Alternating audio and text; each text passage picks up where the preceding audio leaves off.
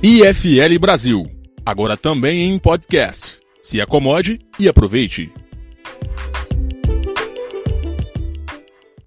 Olá, eu sou Marcel Van Hatten, deputado federal, e convido vocês para ouvir o podcast do IFL Brasil com o debate sobre política e liberalismo no Brasil que o Salim Matar e eu fizemos. Boa noite, gente. Sejam bem-vindos a mais um evento do IFL Recife, em parceria com a Atitude Pernambuco. Aqui sendo representado todos do Atitude também do IFL Recife pelo Guilherme Cavalcante. Sejam muito bem-vindos. Hoje temos a seguinte agenda: teremos uma fala do representante do, do IFL Recife, que é o Guilherme Cavalcante, que também representa o Atitude Pernambuco. Em seguida, a gente tem uma fala do Salim Mata, fazendo a introdução à palestra e ao tema de hoje. Depois, 25 minutos de explanação do nosso palestrante, Marcel Van Hatten, com uma explanação de 25 minutos. E em seguida, um debate que vocês poderão participar fazendo perguntas. Depois dessa, desse debate, a gente caminha para a finalização do evento. Este evento não se encontra na nossa cláusula de confidencialidade, então é importante é, para quem quiser participar para os próximos aqui de Recife, é importantíssimo se cadastrar, enviar para a gente os contatos ou pelo site que a gente tem um formulário, que é iflbrasil.com.br, ou pelo direct do Instagram. Por quê? Porque os próximos eventos vão ser fechados para aqueles que são convidados e cadastrados no IFL Recife. Já seguindo essa lógica, nossa agenda, dia 28 de julho, a gente tem um evento de formação interno e especial para o IFL Brasil, IFL Recife. Esse evento vai ser específico sobre a formação, nosso ciclo de formação. É dia 9 de agosto, é o último evento aberto. O que, que é aberto? são aquelas pessoas convidados que ainda não são associados mesmos, cadastrados no Instituto de Recife. Então é o último, é o dia 9 de agosto. Dia 18 de agosto, a gente tem um evento nacional do IFL Brasil, com o Paulo Leme, economista, brilhante, professor da Universidade de Miami, ex-presidente do Goldman Sachs Brasil. E vocês vão gostar muito desse evento, não pode perder, é na plataforma IFL Brasil Nacional. 23 de agosto é um evento fechado apenas para os inscritos no IFL Recife. Então, a partir do dia 23, os eventos vão ser fechados. Nosso site, como eu falei, é iflbrasil.com.br. Vocês podem se cadastrar por lá também no formulário que tem lá. O IFL Brasil ele é a união de institutos de formação de líderes pelo Brasil. Fazendo parte dessa rede, o IFL São Paulo, o IFL Brasília, o IFL Belo Horizonte, IFL Rio de Janeiro, IFL Florianópolis, o Instituto de Estudos Empresariais, o IEE de Porto Alegre, o ILA, o Instituto Líderes do Amanhã de Vitória, e agora estamos expandindo para mais 20 novas localidades, dentre elas Curitiba, que já conta com eventos, Recife, que a gente também já está caminhando para o quarto evento, Lajeado, Fortaleza, Joinville, Juiz de Fora e outros. Nós somos um instituto que forma liderança sobre os pilares de gestão, liderança e liberalismo, como uma espécie de um MBA, uma parte prática e uma grande parte, grande parte teórica, grande parte prática e uma parte teórica. E o grande, o grande valor a nossa rede de network com base em valores e é extraordinário. Pessoas que talvez você nunca sentaria, você vai conseguir sentar e encontrar aqui no IFL as nossas mídias sociais, né? A gente tem ali o Instagram, que é uma ferramenta também de comunicar com vocês. Então segue o IFL Brasil, compartilhe é, o, o que você achou interessante aqui na palestra, também na mídia social. Convido então agora o Guilherme Cavalcante, representante do IFL Recife e do Atitude Pernambuco. Guilherme Cavalcante é administrador de empresas, com pós-graduação em finanças corporativas, é diretor executivo do movimento Atitude Pernambuco e sócio fundador da rede de espaços de coworking Hub Plural. Ele é também uma das lideranças que tem é, seguido aí com o IFL Recife na parte de, de manutenção, administração, é, fundação e formação das novas lideranças da diretoria. Seja bem-vindo, Guilherme. Carol, muito obrigado. Dá uma boa noite especial aí ao Marcel, que aceitou esse convite aí, ao Salim, que é o grande, grande apoiador e entusiasta desse movimento no Brasil como um todo. Queria saudar também nossos associados Marisa e Alfredo, que estão aqui com a gente na sala também. É, e saudar aí nosso, nosso Ricardo e Arthur, que são jovens que estão com a gente desde que de, de, começamos isso, esse movimento aqui, antes mesmo de, de nos tornarmos parceiros do, do IFL Brasil. Tá? É, agradecer a todo mundo a presença e dizer que, para mim, que sou um, um, um, liberal solitário, durante muito tempo é, é, não encontrava amigos para trocar uma ideia, ver um espaço como esse aqui é, me deixa numa alegria danada. É, eu fui, minhas convicções liberais foram formadas dentro de casa, com meu avô, é, é, que teve o despautério de me botar para ler Lanterna na, da, na Popa com 14 anos de idade.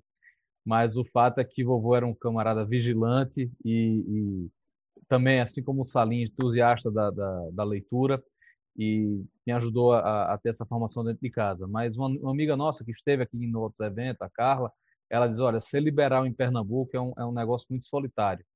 E aí eu acho que o IFL Recife vem para acabar com essa solidão, para juntar todos nós que pensamos de forma semelhante, que temos um, um alinhamento com, com as filosofias de, de preservação da liberdade de, e do liberalismo em geral. Então, para a gente é uma alegria. O Movimento Atitude Pernambuco é, foi fundado em 2018 e tem na sua declaração de princípios e propósitos é, como uma coisa principal a criação desse programa de, de formação de, de, jovens líderes liberais. Então, é com muito entusiasmo, muita alegria que a gente é, é, estabelece essa parceria com o IFL Brasil e estamos aqui muito entusiasmados com o que vem pela frente.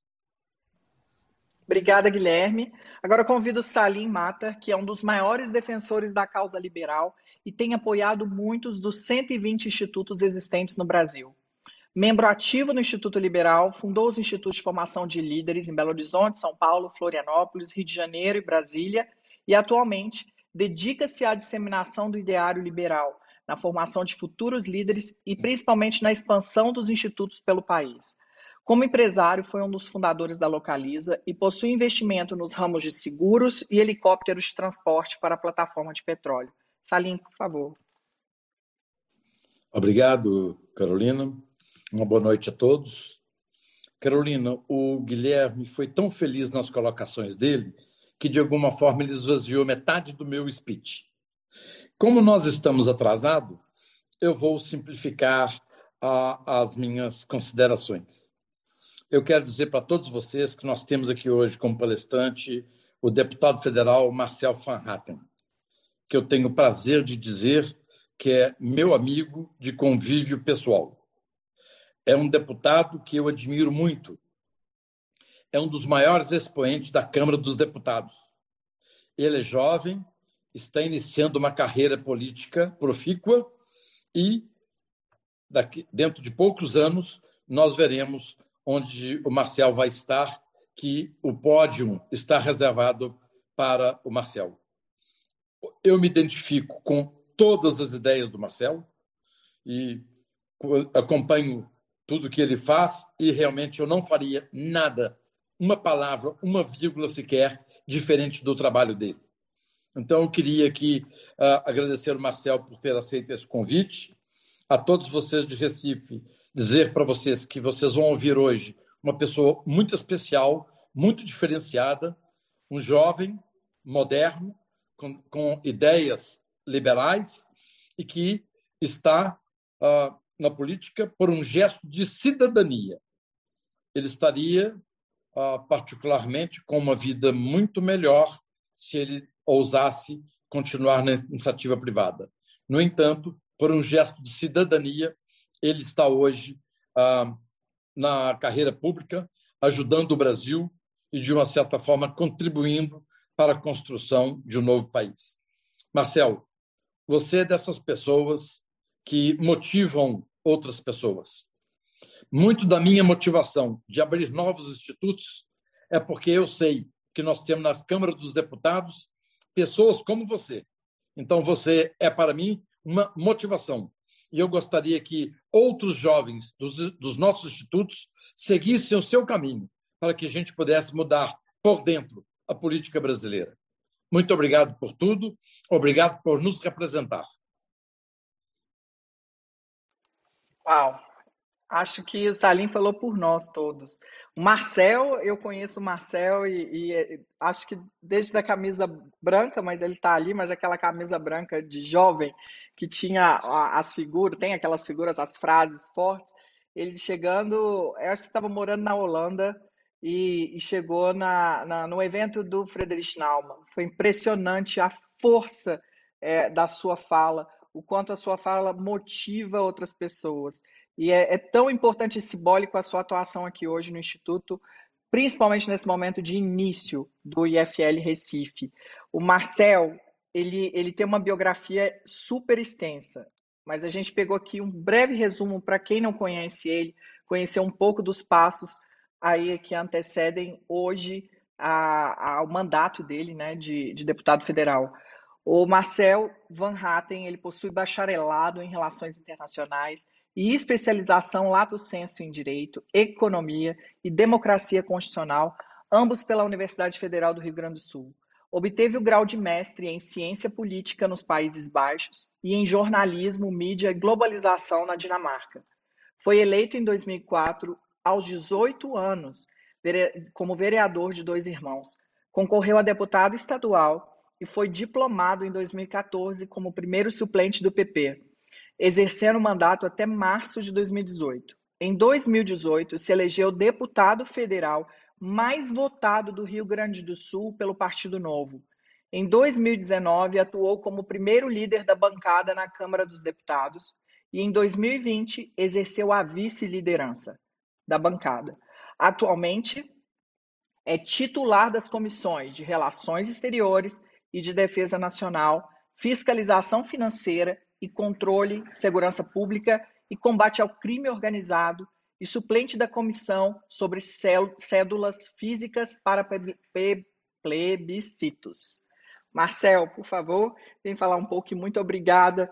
E tenho um orgulho enorme de ter esse livro aqui em casa, onde eu pude ter uma participação pequenininha é, de um livro tão legal, tão bom de ler, inspirador. Inclusive, sugiro para todo mundo. Somos nós como uma Única ou diversas vozes unidas, do megafone à tribuna. Muito bom esse livro.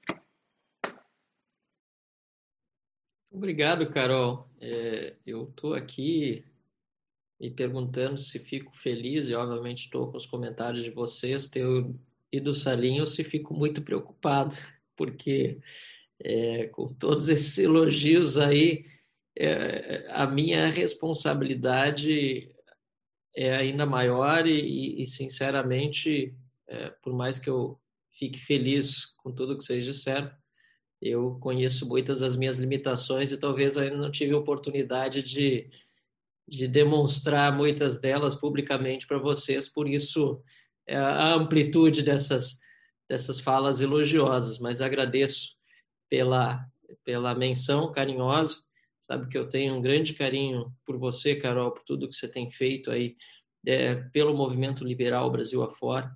Realmente a gente se conhece há algum tempo e, e há algum bom tempo e eu sei que isso é uma, é uma batalha que só é possível se a gente se mantiver motivado e, e apaixonado pelo que faz.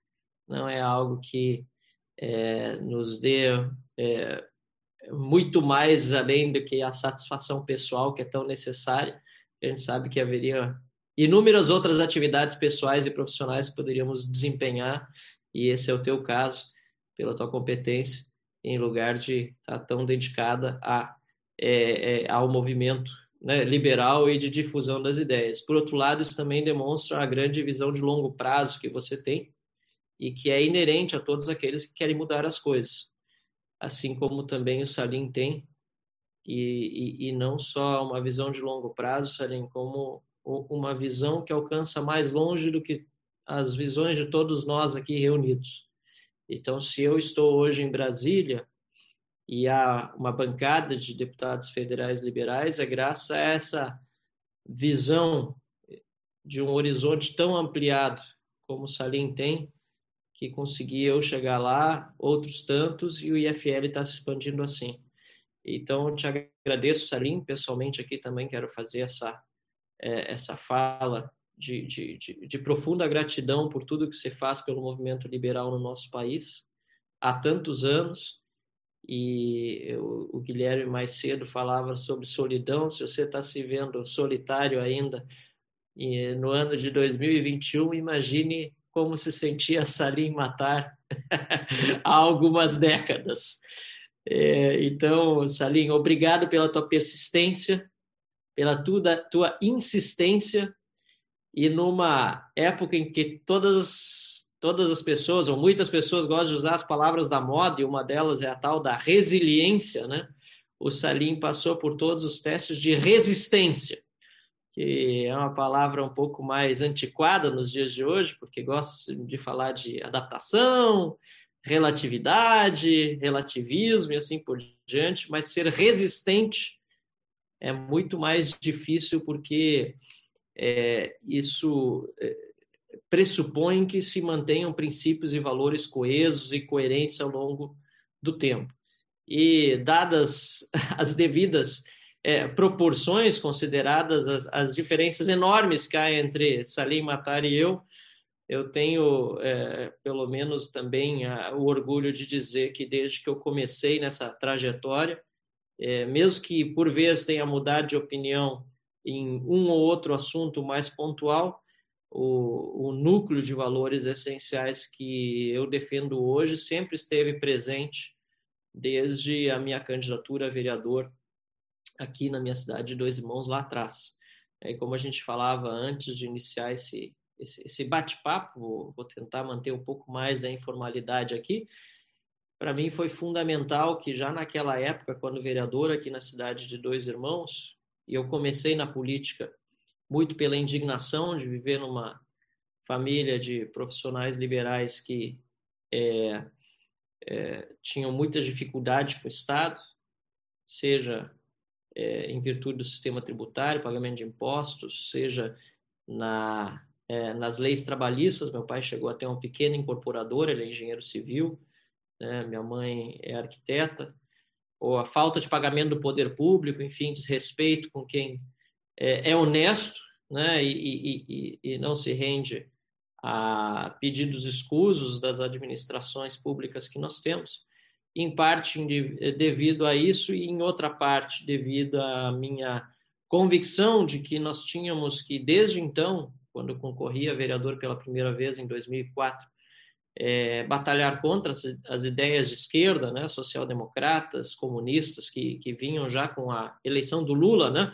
é, a estar mais presentes no, no, no, dia a dia político brasileiro e do poder, devido principalmente a essas duas é, motivações, eu acabei concorrendo a vereador com 18 anos de idade aqui em Dois Irmãos, fui eleito, é, e apesar de ter muitas dessas ideias liberais presentes em mim por uma questão muito mais de prática e de vivência é, no dia a dia da família, eu realmente tive a consolidação delas em virtude é, de institutos como o IEE aqui em Porto Alegre, qual nunca fui associado, mas por causa do Fórum da Liberdade, é, aí sim do Instituto Liberal, que depois tornou Liberdade por meio da minha associação ao Instituto em Porto Alegre também, fui conhecendo melhor as ideias né, que teoricamente fundamentava as minhas defesas práticas, e esses institutos foram fundamentais para que eu pudesse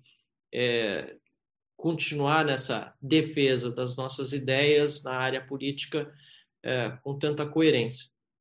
E isso, enfim, é, é eu, eu, faço questão de mencionar onde quer que eu vá, e, e também em eventos como esse, que se dispõe a criar um ambiente favorável a, a, ao início do trabalho de um novo IFL é, no estado de Pernambuco, faço questão de falar porque, como o Salim disse, é, é, é a motivação, o trabalho de vocês é a motivação que pode estar faltando para muitas pessoas daí que pensam que o liberalismo é tão difícil de defender no Nordeste ou em qualquer outro canto do Brasil, mas que na verdade quando começam a ouvir e sair da espiral do silêncio, começam a perceber que são as únicas ideias que de fato fazem sentido, que de fato vão mudar a vida das pessoas e, portanto, também é, melhorar o nosso país. Nós precisamos ter essa, essa é, convicção porque, de fato, ficar é, isolado, solitário, né, muitas vezes nos desmotiva. E é, é, por meio do convívio com pessoas que pensam parecido conosco que é possível perceber que dá para mudar porque a força existe é, em nós.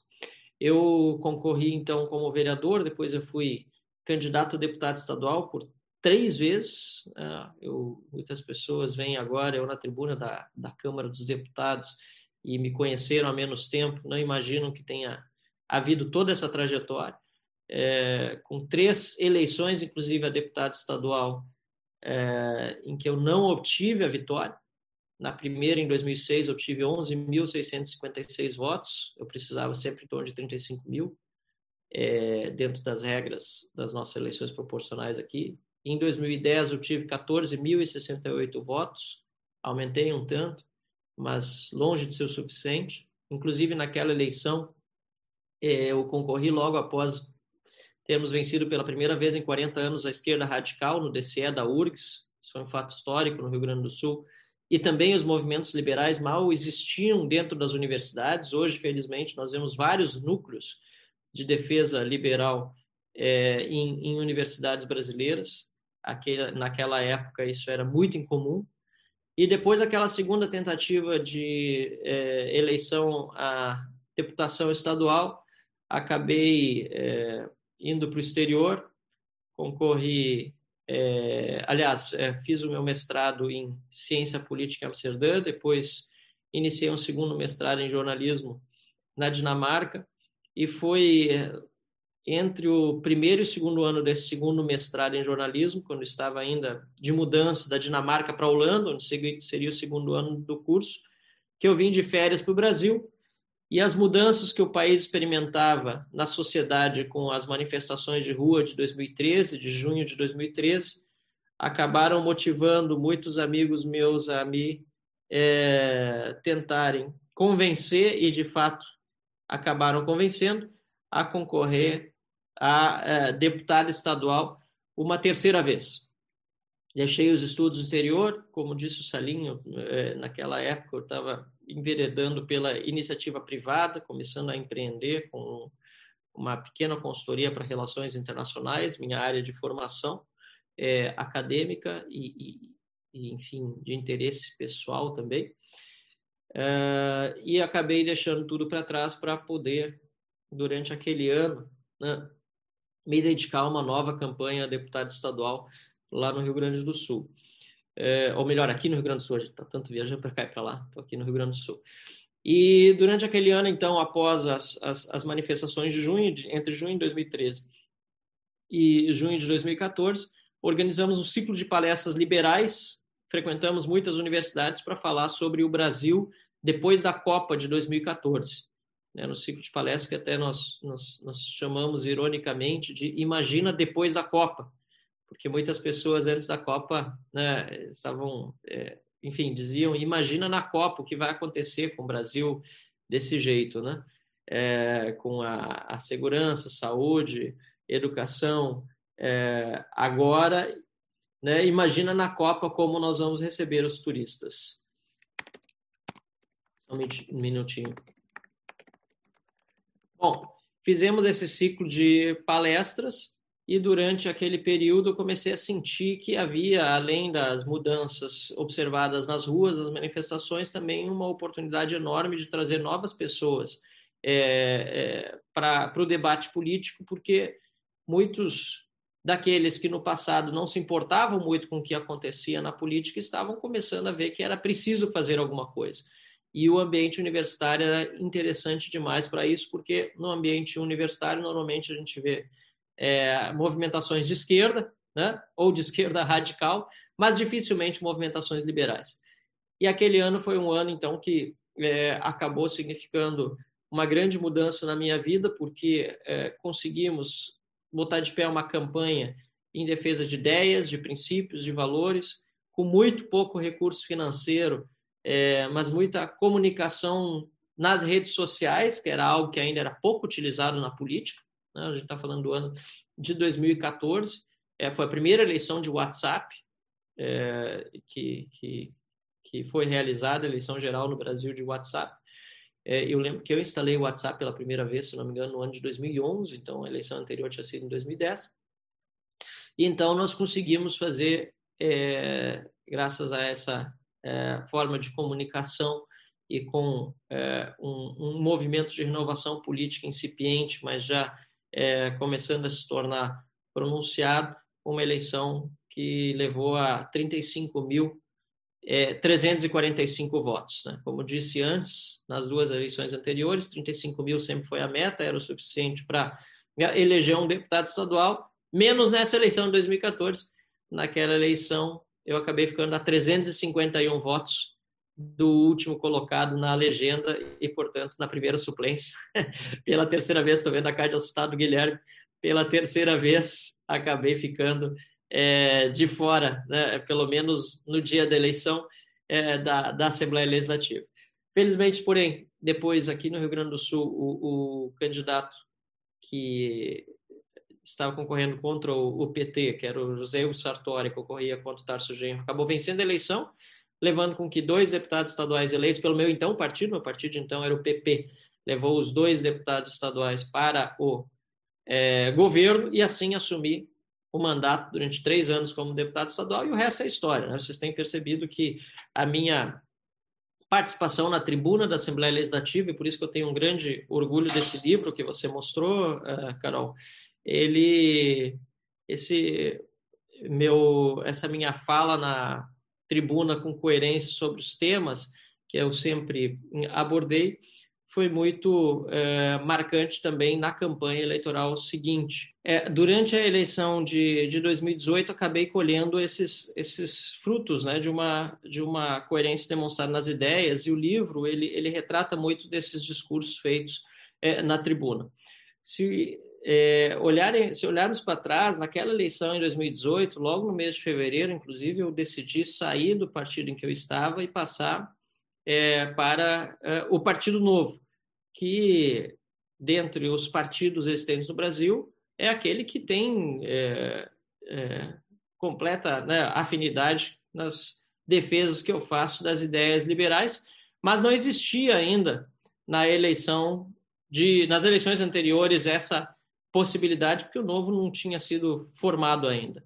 E na eleição de 2018 decidi fazer então a, a transição e o fato de entrar para um partido pequeno, que tinha em torno de 2 mil filiados no Rio Grande do Sul, enquanto o PP tem em torno de 200 mil, tinha só um diretório, o de Porto Alegre, enquanto o PP tem em quase todos os 500 municípios, 497 municípios do estado, né, que tem, enfim, mais de 1.200 vereadores, o Novo tinha apenas um, que era o vereador de Porto Alegre, Felipe Camozato, muitas pessoas achavam que naquele momento estava é, é, sepultando né, as, as pretensões políticas de concorrer a deputado federal. Pelo menos principalmente aquelas que eram do meu então partido PP, porque é, a forma de fazer política predominante no Brasil está muito distante da, de defender ideias e de eh, defender pautas como eu faço e, e, tantos outros no Novo e também alguns fora dele, mais recentemente têm feito. Mas apesar de todo esse pessimismo de muitas pessoas, eu confiei nessa decisão achei que é, era a decisão acertada, porque para mim não fazia sentido concorrer a deputado federal se não fosse é, pelo Novo defendendo as ideias com a coerência que eu sempre defendi, tendo essa oportunidade, e assim eu acabei fazendo. E a previsão inicial, que era de eu ter, pelo menos na, no, entre os partidários né, do, do, do, Progressistas, em torno de 200 mil votos, que eles achavam que eu poderia fazer, porque realmente estava numa ascendente, e 200 mil votos já me faria o deputado federal mais votado. Para se eleger deputado federal, em geral, é, um, aqui no Rio Grande do Sul, são necessários entre 80 e 115, 120 mil votos, né, a depender do partido. É, acabou extrapolando qualquer tipo de previsão e cheguei aos 349.855 como é, é, deputado federal eleito.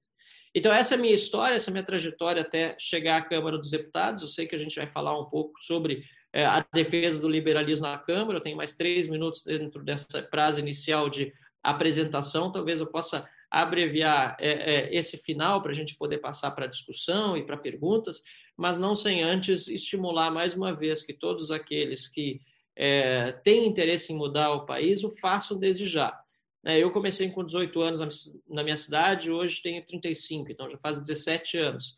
E há três anos me tornei deputado federal, fui eleito com uma votação é, fantástica e eu sou muito grato por cada voto que recebi, mas isso não foi sem, durante os 14 anos anteriores, defender as mesmas ideias, muitas vezes na contramão do que muita gente defendia e sob a desconfiança de muitas pessoas que achavam que, inclusive, eu estaria politicamente fazendo né, a, a, um, um caminho errado.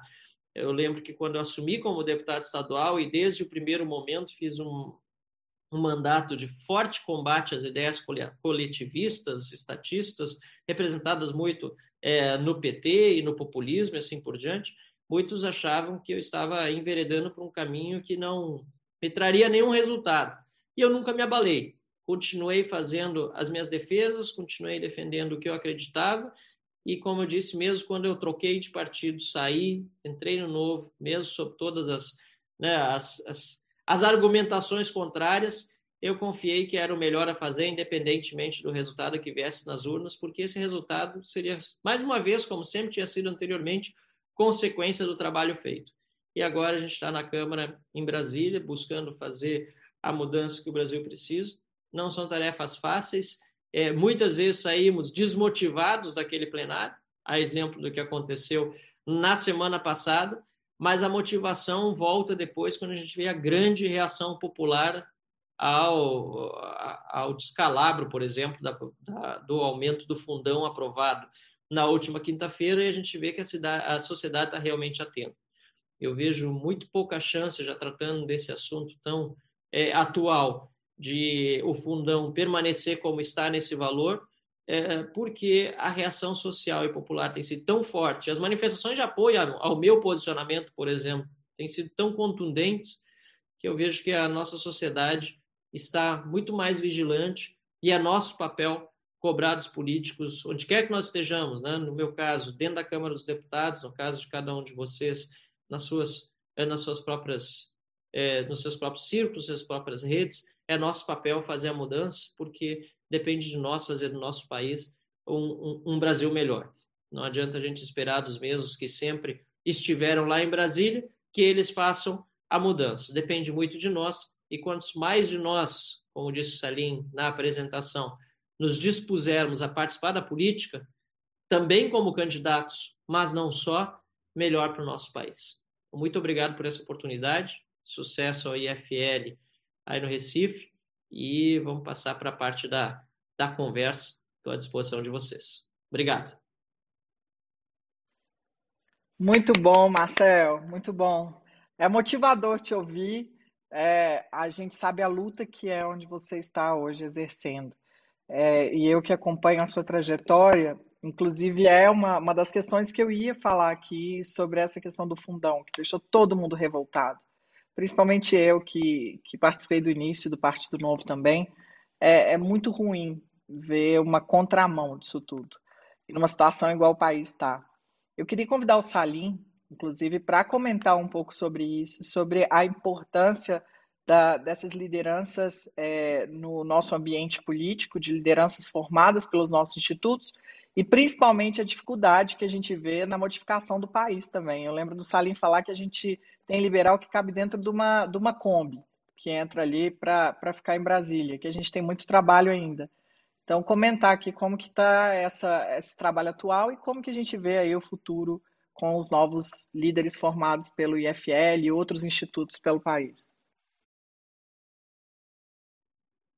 nós temos hoje uma carência de novas lideranças no país. Ah, não vou entrar aqui no detalhe, mas esses 35 anos de governos sociais democratas, com a ideologização de esquerda nas escolas e uma Constituição que agigantou o Estado, deformou a mente da maioria dos cidadãos brasileiros alguns nem sabem que têm a mente deformada. Então, o que está acontecendo é que nós temos uma carência de lideranças. O Marcel representa, junto, por exemplo, com toda a bancada do Novo e alguns outros bons deputados de outros partidos, representa essa nova mudança. Essas jovens lideranças de hoje serão as pessoas que vão, amanhã, liderar o país. Hoje, por mais que a gente fale que houve uma renovação de 50% no Senado, houve uma renovação de quase 50% na Câmara dos Deputados. Sim, houve uma substancial renovação na quantidade. Porém, se você verificar quem são os líderes, por exemplo, da Câmara dos Deputados, você vai verificar que são deputados que já têm uma certa experiência acumulada de inúmeros mandatos.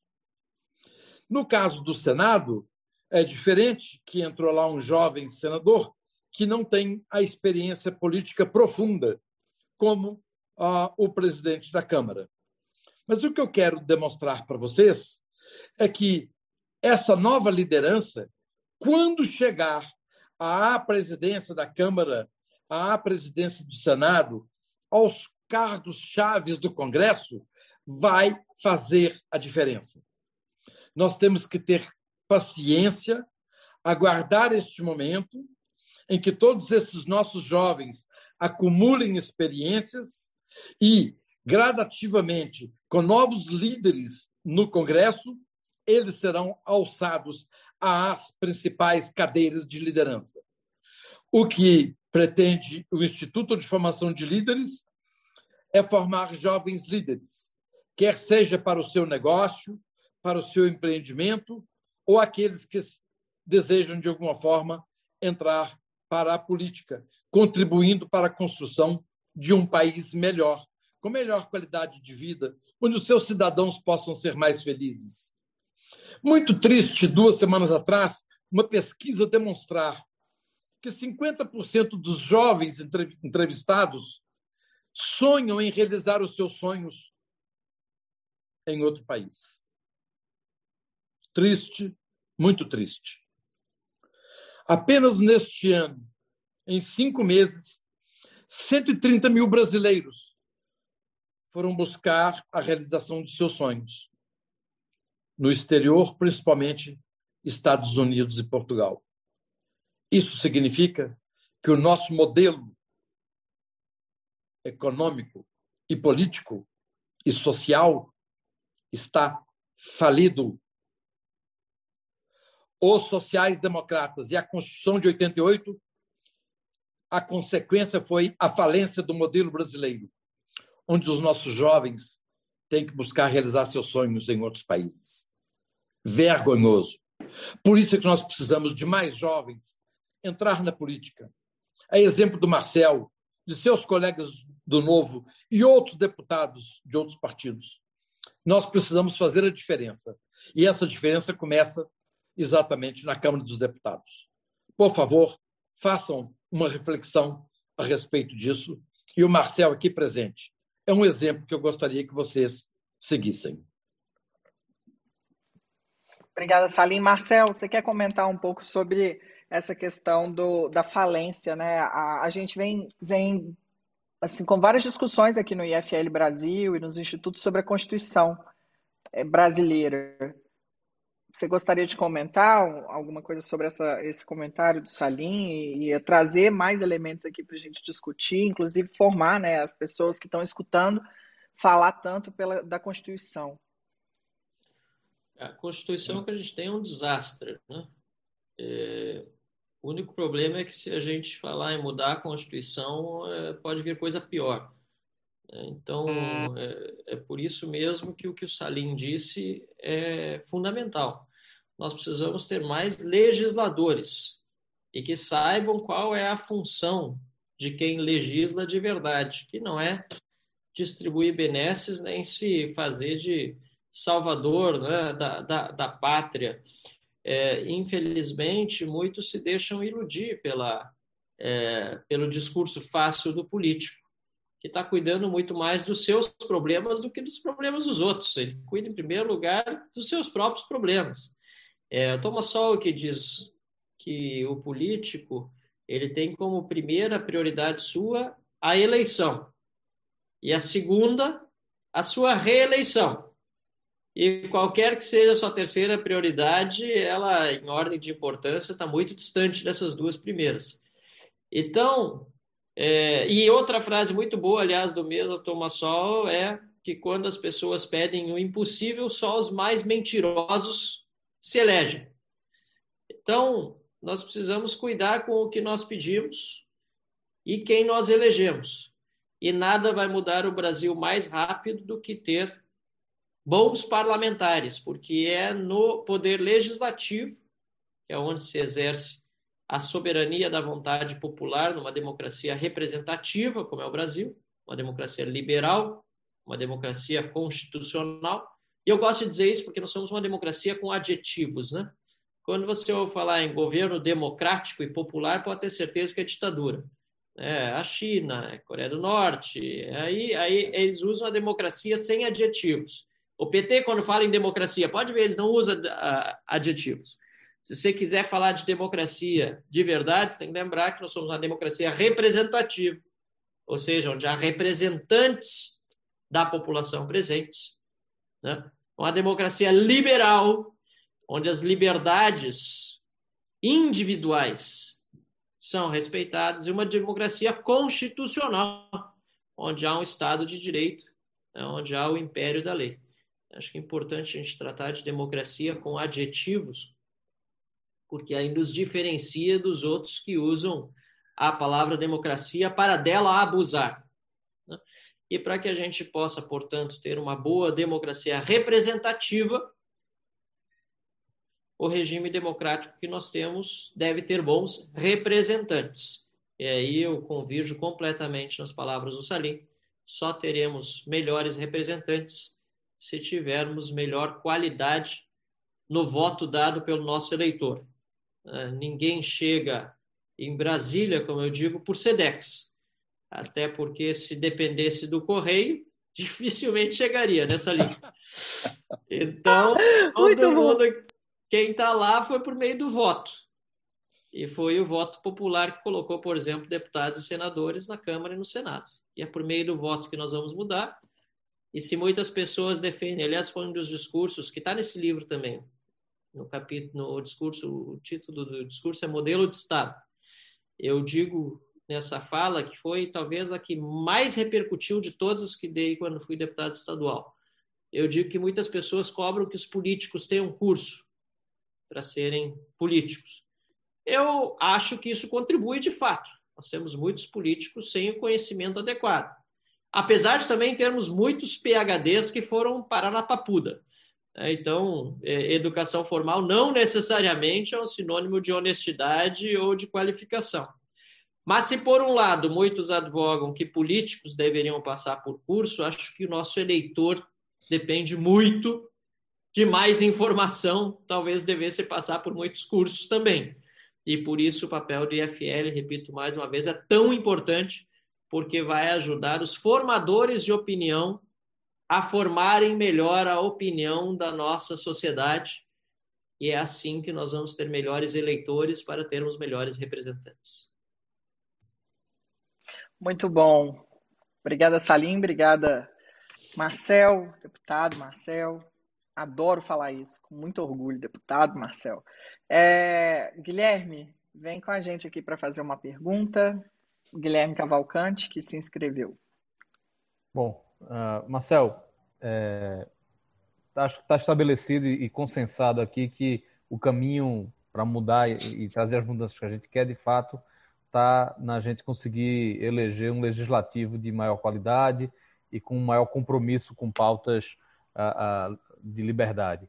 Contudo, na tua percepção, estando aí em Brasília, existe uma agenda mínima é, liberal que talvez tivesse sido possível o executivo fazer, apesar desse modelo de presidencialismo de coalizão que termina impondo um conjunto de limites e, e, é, é, e segura, vamos dizer assim, a vontade do, do, executivo. A gente podia estar avançando mais em agendas é, liberais, independente dessa relação, vamos dizer assim, complexa entre executivo e legislativo? Claro, podíamos e devíamos, mas foi uma opção do presidente da República, Jair Bolsonaro, em agir como ele agiu desde o início do seu governo até o final do primeiro ano, e depois, não mais tanto por opção, mas mais por necessidade, enveredar por um outro caminho que é, era ainda pior do que o primeiro caminho optado. Me explico. Inicialmente, o presidente Jair Bolsonaro tentou fazer o governo dele não pelos partidos políticos, mas pelas ditas frentes parlamentares, pelo menos assim tinha sido divulgado, que não tem uma coesão com ideias programáticas como o próprio Bolsonaro tinha defendido na campanha dele, que seria o seu governo. Depois o Salim me corrige tudo o que eu estou falando, porque ele viveu isso desde dentro, vai saber, vai saber explicar melhor do que eu.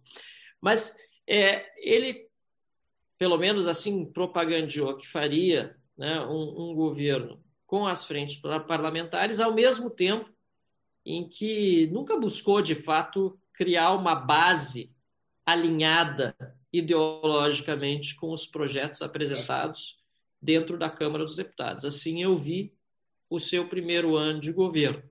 Até porque o presidente Bolsonaro ele não tem um histórico de articulação política dentro da Câmara dos Deputados. Né? Ele sempre foi um deputado muito solitário, com suas próprias pautas e sua retórica antissistema de poucos amigos. Assim, ele chega à presidência da República como um é, político que não cultivou né, essa, essa é, capacidade de articulação e que, quando chega ao Palácio do Planalto, tampouco busca é, superar essa deficiência, seja pessoalmente ou seja delegando isso para alguém, porque as pessoas a quem ele delegou a tarefa de articulação política também pouco fizeram para resolver esse problema.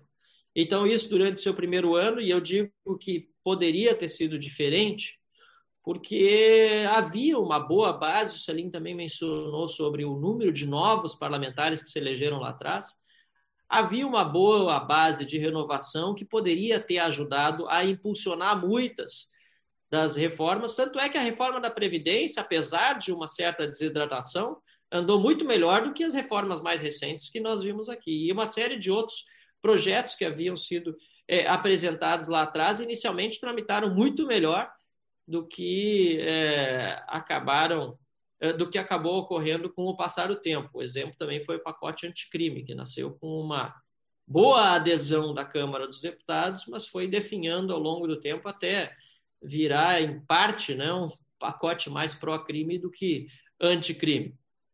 De qualquer maneira, nós vimos então essa primeira fase é, do governo Bolsonaro com uma, né, uma falta de articulação a despeito de uma de um número de deputados relevante, eu diria entre 140 e 150, que consistentemente votavam pautas alinhadas com aquilo que o governo defendia. Não é o suficiente para fazer maioria, mas era o suficiente para ajudar a fazer pressão sobre outros, numa época em que os líderes partidários também estavam muito. É, é, estavam, é, estavam com poder muito menor do que se verificava em anos anteriores naquele pós-eleição. Mas aí houve dois fatores que prejudicaram muito o andamento do governo. O primeiro deles já se arrastava desde outubro do, do ano anterior, outubro, novembro, que foi o envolvimento do filho do Bolsonaro e inclusive dele próprio, até onde se percebe aí é, das notícias, com o um esquema na Assembleia Legislativa das rachadinhas.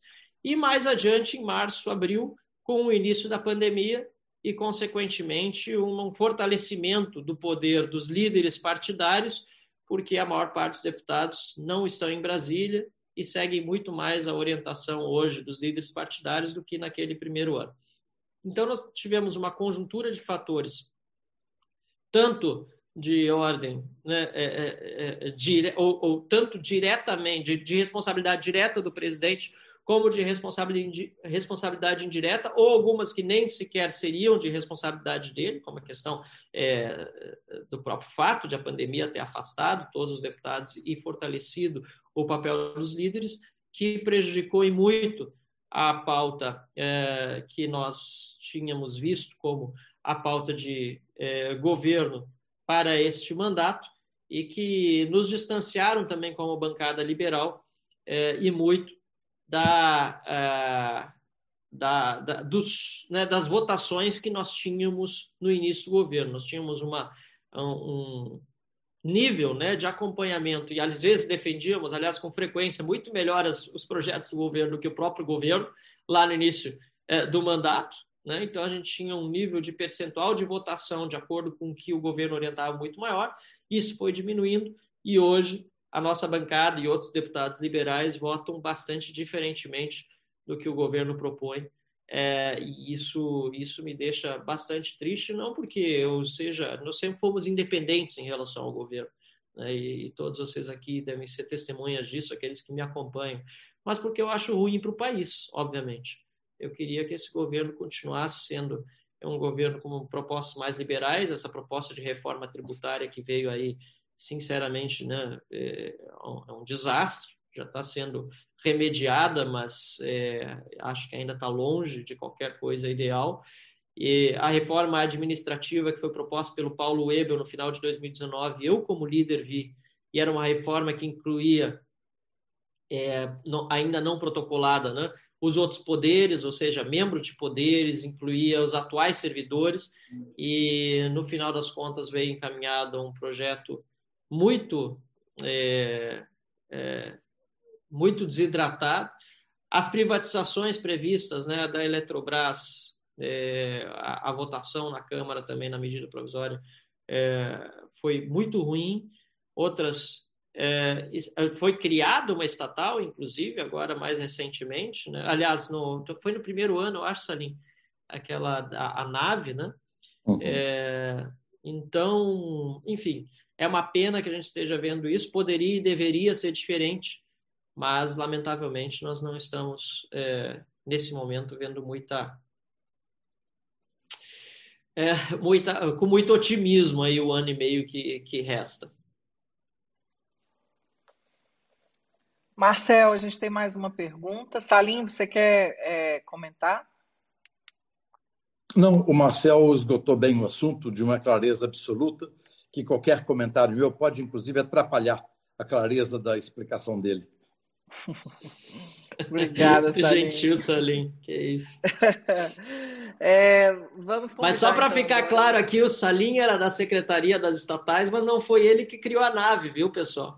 É, exatamente. Deixa bem claro isso. Acho bom deixar bem claro, né, Salim? Não precisamos ir além disso. Vou chamar então Giovanni Justino. Ele é do IFL Jovem de São Paulo. Obrigado, Carol. Boa noite a todos aqui. Salim, deputado Marcel. A minha pergunta, ela gira em torno um pouco sobre a questão da importância das ideias antes de avançarmos dentro do campo político propriamente dito. Que é basicamente o que nós estamos fazendo aqui no IFL, buscando formar novas lideranças com valores e propósitos muito sólidos que estarão futuramente defendendo a liberdade onde quer que vão. E, deputado Marcel, nesse caso, tendo em vista que começou sua carreira política numa cidade relativamente pequena, como se vê a questão dos desafios, estar defendendo as ideias de liberdade em cidades que às vezes não têm uma estruturação tão bem sólida dos pontos ali da defesa mais ideológica da questão da liberdade? Muito obrigado. Ah, perfeito. Muito boa pergunta. É, que, aliás, não é, é, raramente feita. E eu, como é, morador de cidade pequena me interessa ainda mais. Nós temos uma, uma dificuldade grande, de fato, no interior do nosso Brasil. Eu ainda vivo numa cidade da região metropolitana de Porto Alegre, um pouco mais de acesso, fica a 60 quilômetros da capital. Estudei na Federal é, o, o, curso de Relações Internacionais, então eu tinha mais acesso né, à informação de um grande centro do que quem está ainda mais no interior. E, e, e lamentavelmente, é, é, é Giovanni, né? É, obviamente que as os, os, os, donos de partido, os, os, donos dos currais eleitorais não têm interesse em permitir que mais pessoas participem da política no nível local. Eu defendo muito isso. Eu sei porque, é, para mim, na época em que eu tive que escolher um partido para me filiar em Dois Irmãos, eu me senti, na hora da filiação, é, é, manchando a biografia, porque você tem que escolher um, um partido político dentre aqueles que existem é, e, e que são muito vinculados a lideranças nacionais corruptas ou suspeitas. Nós não temos no Brasil a possibilidade de alguém no interior, numa cidade menor, começar um partido político e, assim, lançar-se candidato a vereador. O que é um absurdo sob o ponto de vista da federação. Nós vivemos numa federação, pelo menos assim está escrito na Constituição. A, a, na prática, infelizmente, desde o ponto de vista tributário, até na própria é, organização dos partidos políticos, é, é outra história. Então, hoje, para ter um partido político, para formar um partido político no Brasil é, do zero, é preciso buscar mais de meio milhão de assinaturas em todo o país, de pessoas que não sejam filiadas a nenhum outro partido político, num prazo de dois anos, porque se levar mais de dois anos não pode mais, é, perde-se o, o, direito a formar partido, né? com sede em Brasília, e que seja, depois dessa, desse longo périplo aí, é, autorizado pelo Tribunal Superior Eleitoral a existir. Isso é um completo absurdo. É como você obrigar alguém que está começando um negócio, uma padaria, a primeiro buscar 500 mil clientes interessados no seu produto, para aí poder abrir a sua pequena franquia, ou sua pequena, perdão, sua, sua pequena é, é, é padaria num, num município. E, e, esse sistema permanece até hoje, desde a época de Getúlio Vargas. Quem definiu que os partidos tinham que ter caráter nacional foi Getúlio Vargas, na época do Estado Novo, Estado Unitário. Então, nós vivemos hoje, em pleno ano de 2022, com uma regra criada num Estado unitário ditatorial, e nós vivemos numa democracia federativa. Olha só que coisa mais absurda. E nós não refletimos muito sobre isso. E ficamos entrando né, no, discurso fácil de que há muitos partidos políticos no Brasil. Não é verdade. Não é verdade. Há muitos partidos políticos em Brasília, né, no balcão de negócios lá, não há cláusula de barreira eficiente, como há, por exemplo, na Alemanha, que partido que não fizer 5% dos votos nacionalmente não tem direito a integrar o parlamento. Aqui nós temos partidos com um deputado, dois deputados. Então, é, deveria haver uma cláusula de barreira para os partidos terem alcance nacional, mas não se poderia vetar a possibilidade de um partido se organizar a partir da união de pessoas no nível local e assim ter um candidato a vereador. Porque um candidato a vereador aqui em Dois Irmãos precisa se vincular a um partido nacional é, em Brasília. Né? Ou porque um partido, quando é criado, precisa ter uma sede em Brasília. Qual é o sentido disso? Isso tudo na nossa legislação. Coisas sobre as quais nós não pensamos e que precisam ser mudadas. Eu tenho uma proposta de emenda à Constituição para que isso seja alterado, né, é, tramitando na Câmara dos Deputados.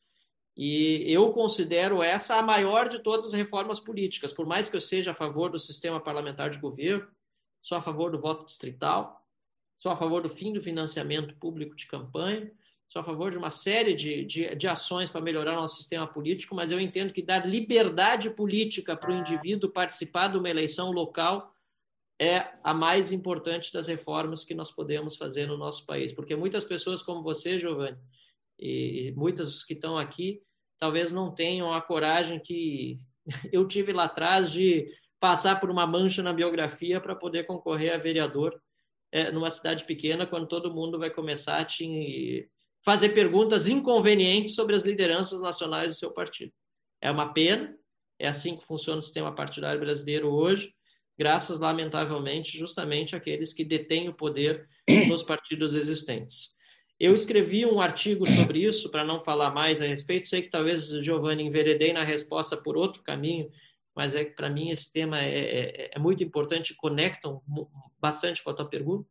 Eu escrevi, escrevi justamente para o livro Séries Libera, Pensamentos Liberais do IEE, que é publicado todos os anos, um capítulo exclusivo tratando sobre esse assunto da liberdade de criação de partidos políticos e estabelecendo uma conexão entre isso e a falta de participação de liberais hoje no nosso, nos nossos parlamentos, desde o nível local até é, a Câmara dos Deputados. Excelente. Salim? Eu gostaria de fazer apenas um comentário para corroborar tudo que o Marcel falou, que é o seguinte: a nossa Constituição de 1988 foi um golpe contra o povo. Ela foi feita pelos deputados que foram eleitos e senadores. Alguns senadores eram biônicos. Biônico significa que é um, um senador que foi indicado pelo governo. Ele não teve um voto sequer. E nós delegamos a essas pessoas, senadores sem voto e congressistas que nós votamos para serem congressistas. E daí o que, que aconteceu? nós deixamos que a raposa tomasse conta do galinheiro. Uma constituinte teria que ser feito com absoluta isenção e ausência de conflito de interesses. Teria que ter sido feita por constituintes que não poderiam se eleger e não poderiam ser servidores públicos pelo resto de suas vidas, para demonstrar que participaram com isenção da uh, ao escrever a Carta Magna Brasileira. Então, os nossos políticos é que fizeram a Constituição. E com isso, automaticamente, corroboraram muitas coisas que estavam erradas e daí temos essa situação delicada que o Marcel acaba de nos uh, colocar. Um país desse tamanho, com quase 6 mil municípios, só tem que ter um partido uh, nacional. Isso é um absurdo. Mas é só para demonstrar que a nossa Constituição ela foi feita com conflito de interesse por pessoas que não foram eleitas para fazer uma Constituição. E o povo não participou, porque uma Constituinte, uma Constituição é feita por uma Constituinte específica e o povo vota nos constituintes específicos. Então, de alguma forma, você pode dizer que isso pode ter sido um golpe no povo ou um golpe de Estado. Tudo bem. O fato é que a Constituição de 88 foi feita a revelia do povo brasileiro. Uau. Vamos chamar a próxima pergunta, Mariana Sinício. Ela é diretora no IFL Brasília e é voluntária junto comigo no, nesse nosso projeto, nessa nossa expansão pelo Brasil com o IFL Brasil. Gente, boa noite, boa noite, deputado Marcel, boa noite a todos. Queria mais uma vez agradecer ao IFL pela oportunidade, sempre um prazer discutir essas ideias de verdade, ainda mais com pessoas de tanto peso. Salim, Marcel. Bom, eu queria pedir 30 segundinhos para poder contextualizar minha pergunta. Eu prometo que eu não vou demorar tanto. Eu também, deputado, sempre fui muito entusiasta do liberalismo. Não encarei a carreira política, mas eu estou ali bem próximo, né? Na época da faculdade também eu fiz parte da primeira gestão partidária aqui na UNB sou aqui de Brasília, fui coordenadora da Aliança pela Liberdade, e eu vi uma mudança muito grande acontecer, né? Teve a Aliança pela Liberdade na UNB, em seguida veio o MBL, veio o impeachment, veio Temer, as reformas, e aí veio o Paulo Guedes na, na, no Ministério da Economia, e para mim era muito significativo, né? Eu sou economista, gente, então sair de um Guido Mantega para um Paulo Guedes significa muita coisa, sim, muita coisa. E aí veio a pandemia, e para mim foi um banho de água fria, porque eu, eu vi assim, eu acompanho bastante a política, né? Aqui em Brasília a gente vive política, não tem como, e a gente viu é, retroagir muitas liberdades individuais, muitas liberdades econômicas, o Estado crescendo de uma forma muito é, e as pessoas concordando com isso. E eu vi uma mudança de mindset muito grande na sociedade para em defesa do coletivismo. É, e eu queria perguntar para o senhor que está aí dentro, é, qual, qual, qual a sua mudança a respeito de, dessa nossa é, mudança de paradigma que a gente enfrentou depois da, da pandemia, que contribuiu, na minha visão, para essa questão do aumento da agenda coletivismo, do coletivismo, e, e quais as perspectivas que a gente tem para retomar essa ascendência da discussão do liberalismo dentro da agenda de políticas públicas? Excelente pergunta, Mariana. Excelente pergunta, porque você contextualiza bem e você traz um problema que a gente vai enfrentar é, nos próximos meses e anos. Né? Há exemplo do que a, a humanidade já enfrentou em relação à crise de 29, depois a crise de 2008, só para dar dois exemplos, né, que foram colocados sobre o mercado financeiro, e a gente sabe que a participação do governo nessas duas é, ocasiões quase nunca é convenientemente lembrada, e sempre foi preponderante, inclusive. E agora a gente está vendo a mesma coisa em relação à gestão da pandemia. É, nos Estados Unidos, por exemplo, a falta de mão de obra em virtude dos benefícios concedidos às pessoas e o próprio McDonald's está né, tá com dificuldade de contratar gente porque as pessoas preferem ficar mais uns meses no benefício do Estado do que é, trabalhar. As pessoas, eu digo de forma geral, claro que há exceções. É, e nós vamos precisar, portanto, por meio desses exemplos que vão e já estão aparecendo no nosso país, demonstrar o quanto que as políticas estatais são, é, é, em geral, maléficas. Não quer dizer que, num período de pandemia, é, o nível de intervenção do governo não vai acabar sendo maior do que em tempos normais. Isso seria negar o próprio, a própria natureza de uma pandemia, que é semelhante a um estado de guerra. Então, não, também não vou aqui é, brincar de estado da, de natureza em meio a uma pandemia. Mas vai ser muito importante nós lembrarmos dos principais é, das principais políticas liberais que tiveram de ser implementadas e com sucesso durante esse período, para não só contrapor as políticas estatistas e intervencionistas, como mostrar que elas deram muito mais resultado do que as primeiras. E vou dar exemplos de duas.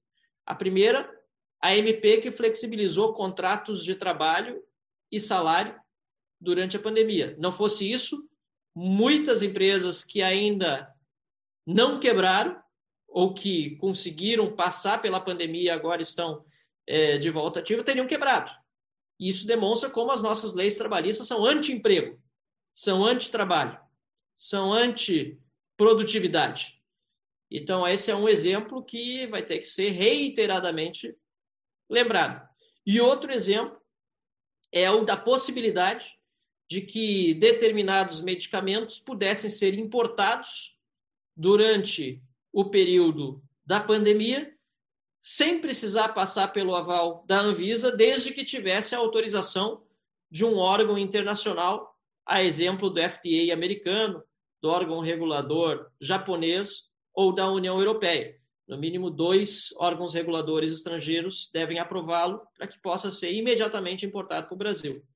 Nós precisamos nos perguntar como nós continuamos sendo tão insensíveis em tempos não pandêmicos com pessoas que precisam de remédios, às vezes até milionários, para serem importados e que não conseguem fazer essa importação porque não tem a autorização da Anvisa até agora.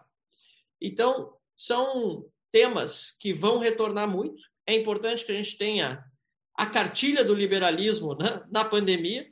Talvez aí uma boa ideia, Salim, uma publicação é, brasileira a respeito disso, possa auxiliar com algumas das propostas liberais que foram aprovadas e que são esquecidas também convenientemente né, pela mídia e por tantos que têm dito que só o Estado resolve nessas horas, para que a gente possa contrapor e até vencer essas narrativas que vão é, tentar né, é, é, fazer prevalecer aqueles que defendem o Estado acima de tudo. Então, importante a tua pergunta, Mariano, porque eu estou preocupado com isso. Nós precisamos insistentemente lembrar que é por meio da criatividade do indivíduo e da liberdade de cada ser humano que a sociedade sempre progrediu e é assim que vai continuar sendo. O governo não produz riqueza. O máximo que ele consegue fazer é distribuir pobreza. Uau. Temos mais uma pergunta que é do. Deixa eu ver aqui, o André Felipe. O André Felipe, ele é do, de Recife e também está dentro do grupo do IFL é, Recife, aqui iniciando o movimento. André? É, deputado, a formação liberal, sem sombra de dúvida, tem contribuído para o seu mandato enquanto deputado. mas eu gostaria que você comentasse um pouco sobre o quanto o seu mandato como deputado tem contribuído para a sua formação enquanto liderança liberal.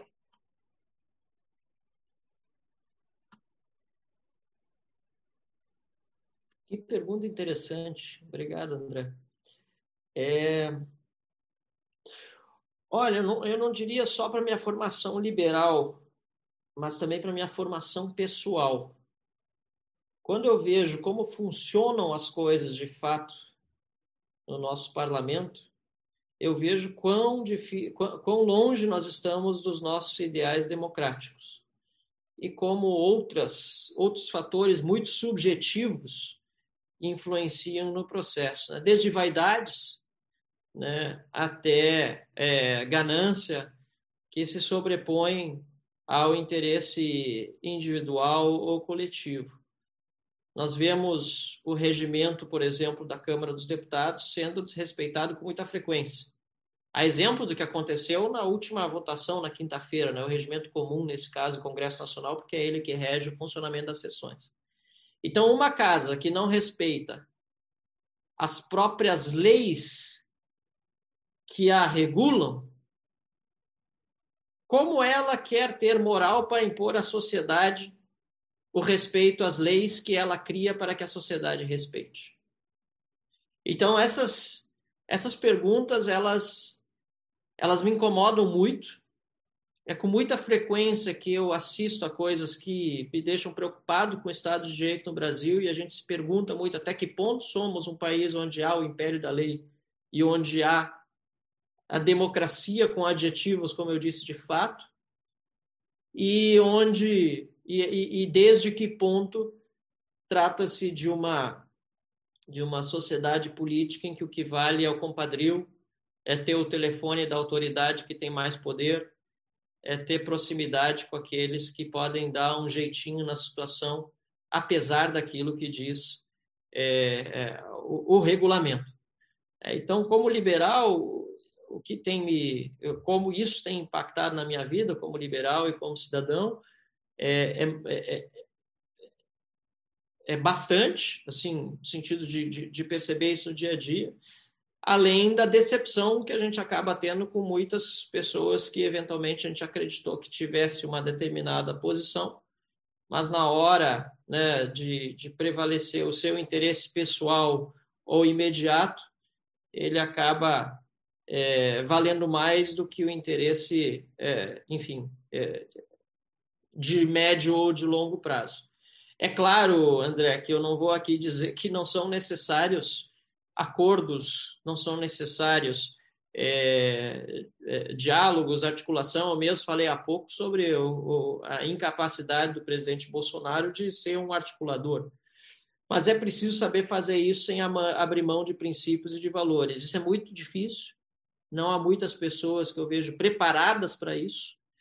É, aprende-se no dia a dia, não é algo que a gente consegue aprender é, numa palestra é, ou, numa, ou, ou, mesmo numa graduação.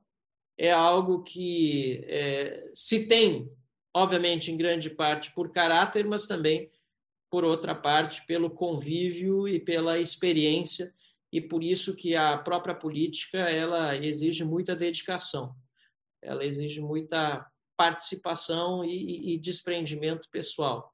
Né? Eu nunca me vi assim quando era quando era criança como um futuro político. Inclusive a própria eleição para vereador, eu, eu falei para vocês um pouco das minhas motivações, mas ela de alguma forma ou, ou, em grande parte foi um acaso também. Não, não era meus pais mesmo se surpreenderam. Não tem nada a ver com política quando eu decidi ser vereador. E se eu olhar para trás, eu jamais imaginaria que hoje, com 35 anos, eu estaria deputado federal e conversando com vocês sobre, sobre política e em lugar de estar junto com vocês na plateia ouvindo um político, que é o que provavelmente eu teria pensado lá atrás. E isso tudo acontece porque o tempo vai passando, mas a gente vai se envolvendo e vai participando. E como eu disse, uma época até estive fora da política, acabei retornando a, a despeito talvez da minha vontade pessoal, muito mais para um convencimento de outras pessoas.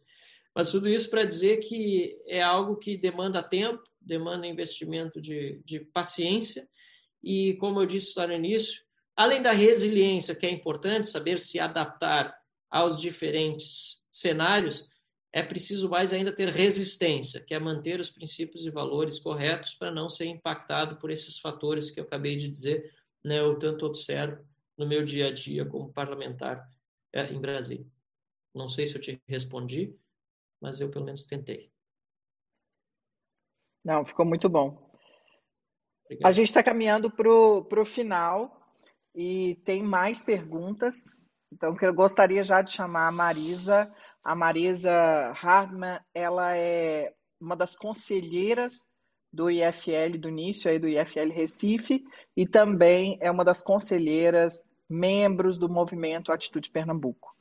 Eu gostaria de chamá-la e, se puder, já caminhar para as considerações finais, Marcel e Salim. Boa noite, muito obrigada, deputado Salim, por vocês estarem aqui conosco, compartilhando né, de, de tantos momentos é, prazerosos e também de tanta dificuldade, né? É, eu gostaria que vocês trouxessem um pouco aqui, né, para os jovens que estão começando aí nessa pauta, né? Vocês trouxeram um pouquinho dessa dificuldade de, por exemplo, criação de novos partidos, de filiação a partidos, que é bem antiquada aí, desde a época de Getúlio Vargas, né?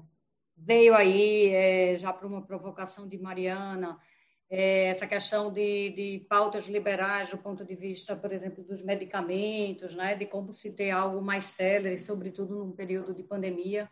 Que outras pautas, né, vocês é, diriam que poderiam estar sendo é, tratadas, aprovadas, né, e que não vem sendo, né, por todas essas questões de egos, de autoritarismo, de interesses próprios, mas que seriam pautas bem interessantes e talvez para mudar essa situação toda do nosso país.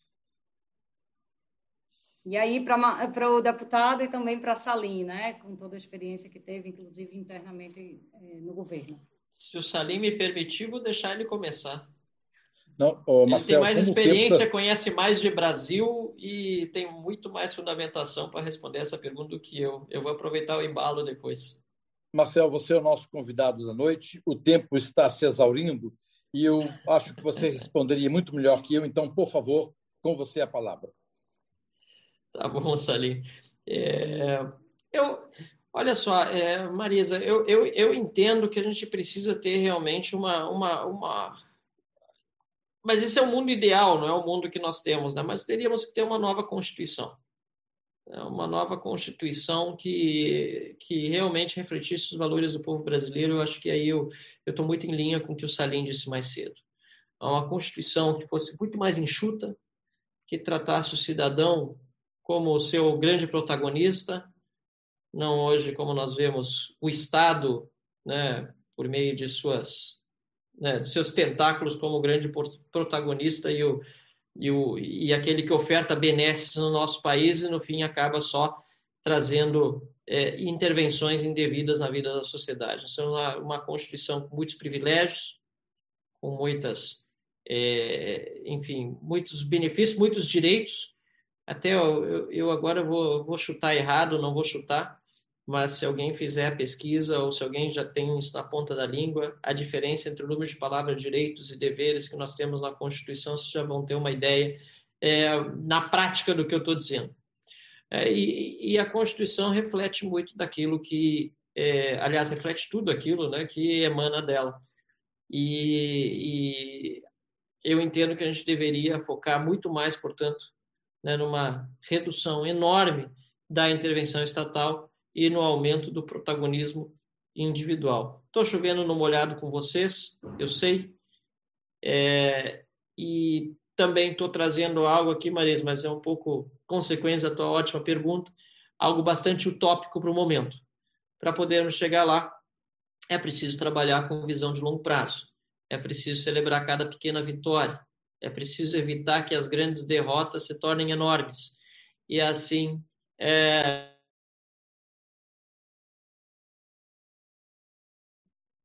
Ué, desligou o microfone aqui, não sei como.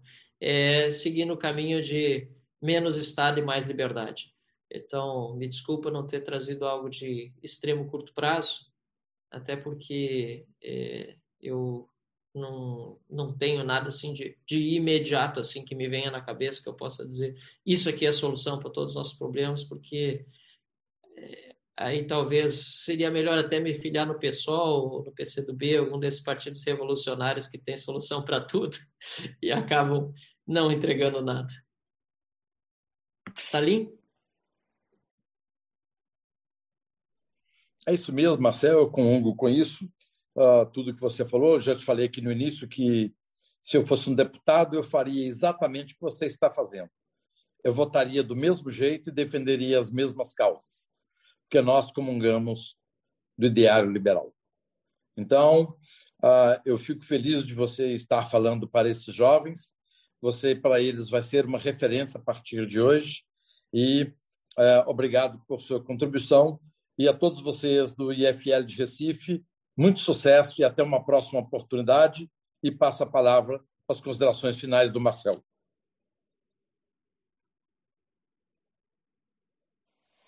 Ah, você está sem áudio, Marcelo. Eu, pois é, eu não sei o que está acontecendo, acho que o, o acho que está tocando sem querer aqui. Salim, tua, tua, tua, tua resposta aí até tá, me, me, inspirou a, a, dar uma, uma resposta quando me perguntarem mais uma vez, e volta e meia me pergunto, o que eu faria se fosse um ditador por um dia? Né? É, acho que a boa resposta é: eu tornaria o país que eu governo uma democracia liberal, representativa e constitucional e devolveria o poder para o povo. Acho que talvez essa seja a resposta mesmo liberal. Volta e meia vem essa pergunta, eu tento esquivar de uma forma ou de outra eu acho que é a melhor forma de, de respondê-la, porque esse, esse é o nosso grande objetivo como liberal: entrar na política para reduzir o nosso próprio poder e devolvê-lo para o cidadão. Não é para se beneficiar dele, não é para fazer da política uma profissão ou uma carreira. É, tudo o que acontecer é, é, é, é consequência do trabalho e o trabalho tem que ser no sentido realmente de representar os valores que a gente defende. Se não for assim, para mim não vale a pena. Né? Valeria a pena fazer outra coisa. Mas por enquanto posso dizer para vocês todos que, graças a convites como feito pelo IFL, eu estou muito é, satisfeito com o trabalho que venho fazendo, porque demonstra que tem repercussão social e, além de ter repercussão social, vocês me motivam a continuar fazendo. Vocês são inspiração para mim. Como um dia é, outros foram, é, como um dia também eu fui certamente para tantos outros que é, proferiram né, palestras, conversas e, e, assim puderam continuar fazendo seus trabalhos com a certeza de que é, há mais pessoas se engajando. Então, muito obrigado de novo pelo convite. Estou muito feliz de estar participando com vocês. Desejo sucesso e contem comigo para fazer isso realmente acontecer. Obrigado também, Salim. Um abraço a todos. Uma boa noite. Obrigada, Marcel. Boa noite, gente. Lembrando que quem quiser participar dos próximos eventos, faça inscrição, manda o endereço, é, o e-mail, o telefone que a gente vai chamar. E, Marcel, eu vou chamar todo mundo para ir para sua mídia social, porque tem muita gente querendo saber se você vai fazer reeleição, vai ser governador, vai ser candidato. E aí, todo mundo que quiser fazer essa pergunta, vai lá no direct do Marcel no Instagram e manda para ele, que ele, ele vai fazer essa resposta para vocês. Gente, muito, muito obrigada. Até o próximo evento, que é dia 28 de julho. Obrigada, Salim, obrigada, Marcel, e obrigada a todo mundo aí de Recife e os convidados de fora também. Muito obrigada.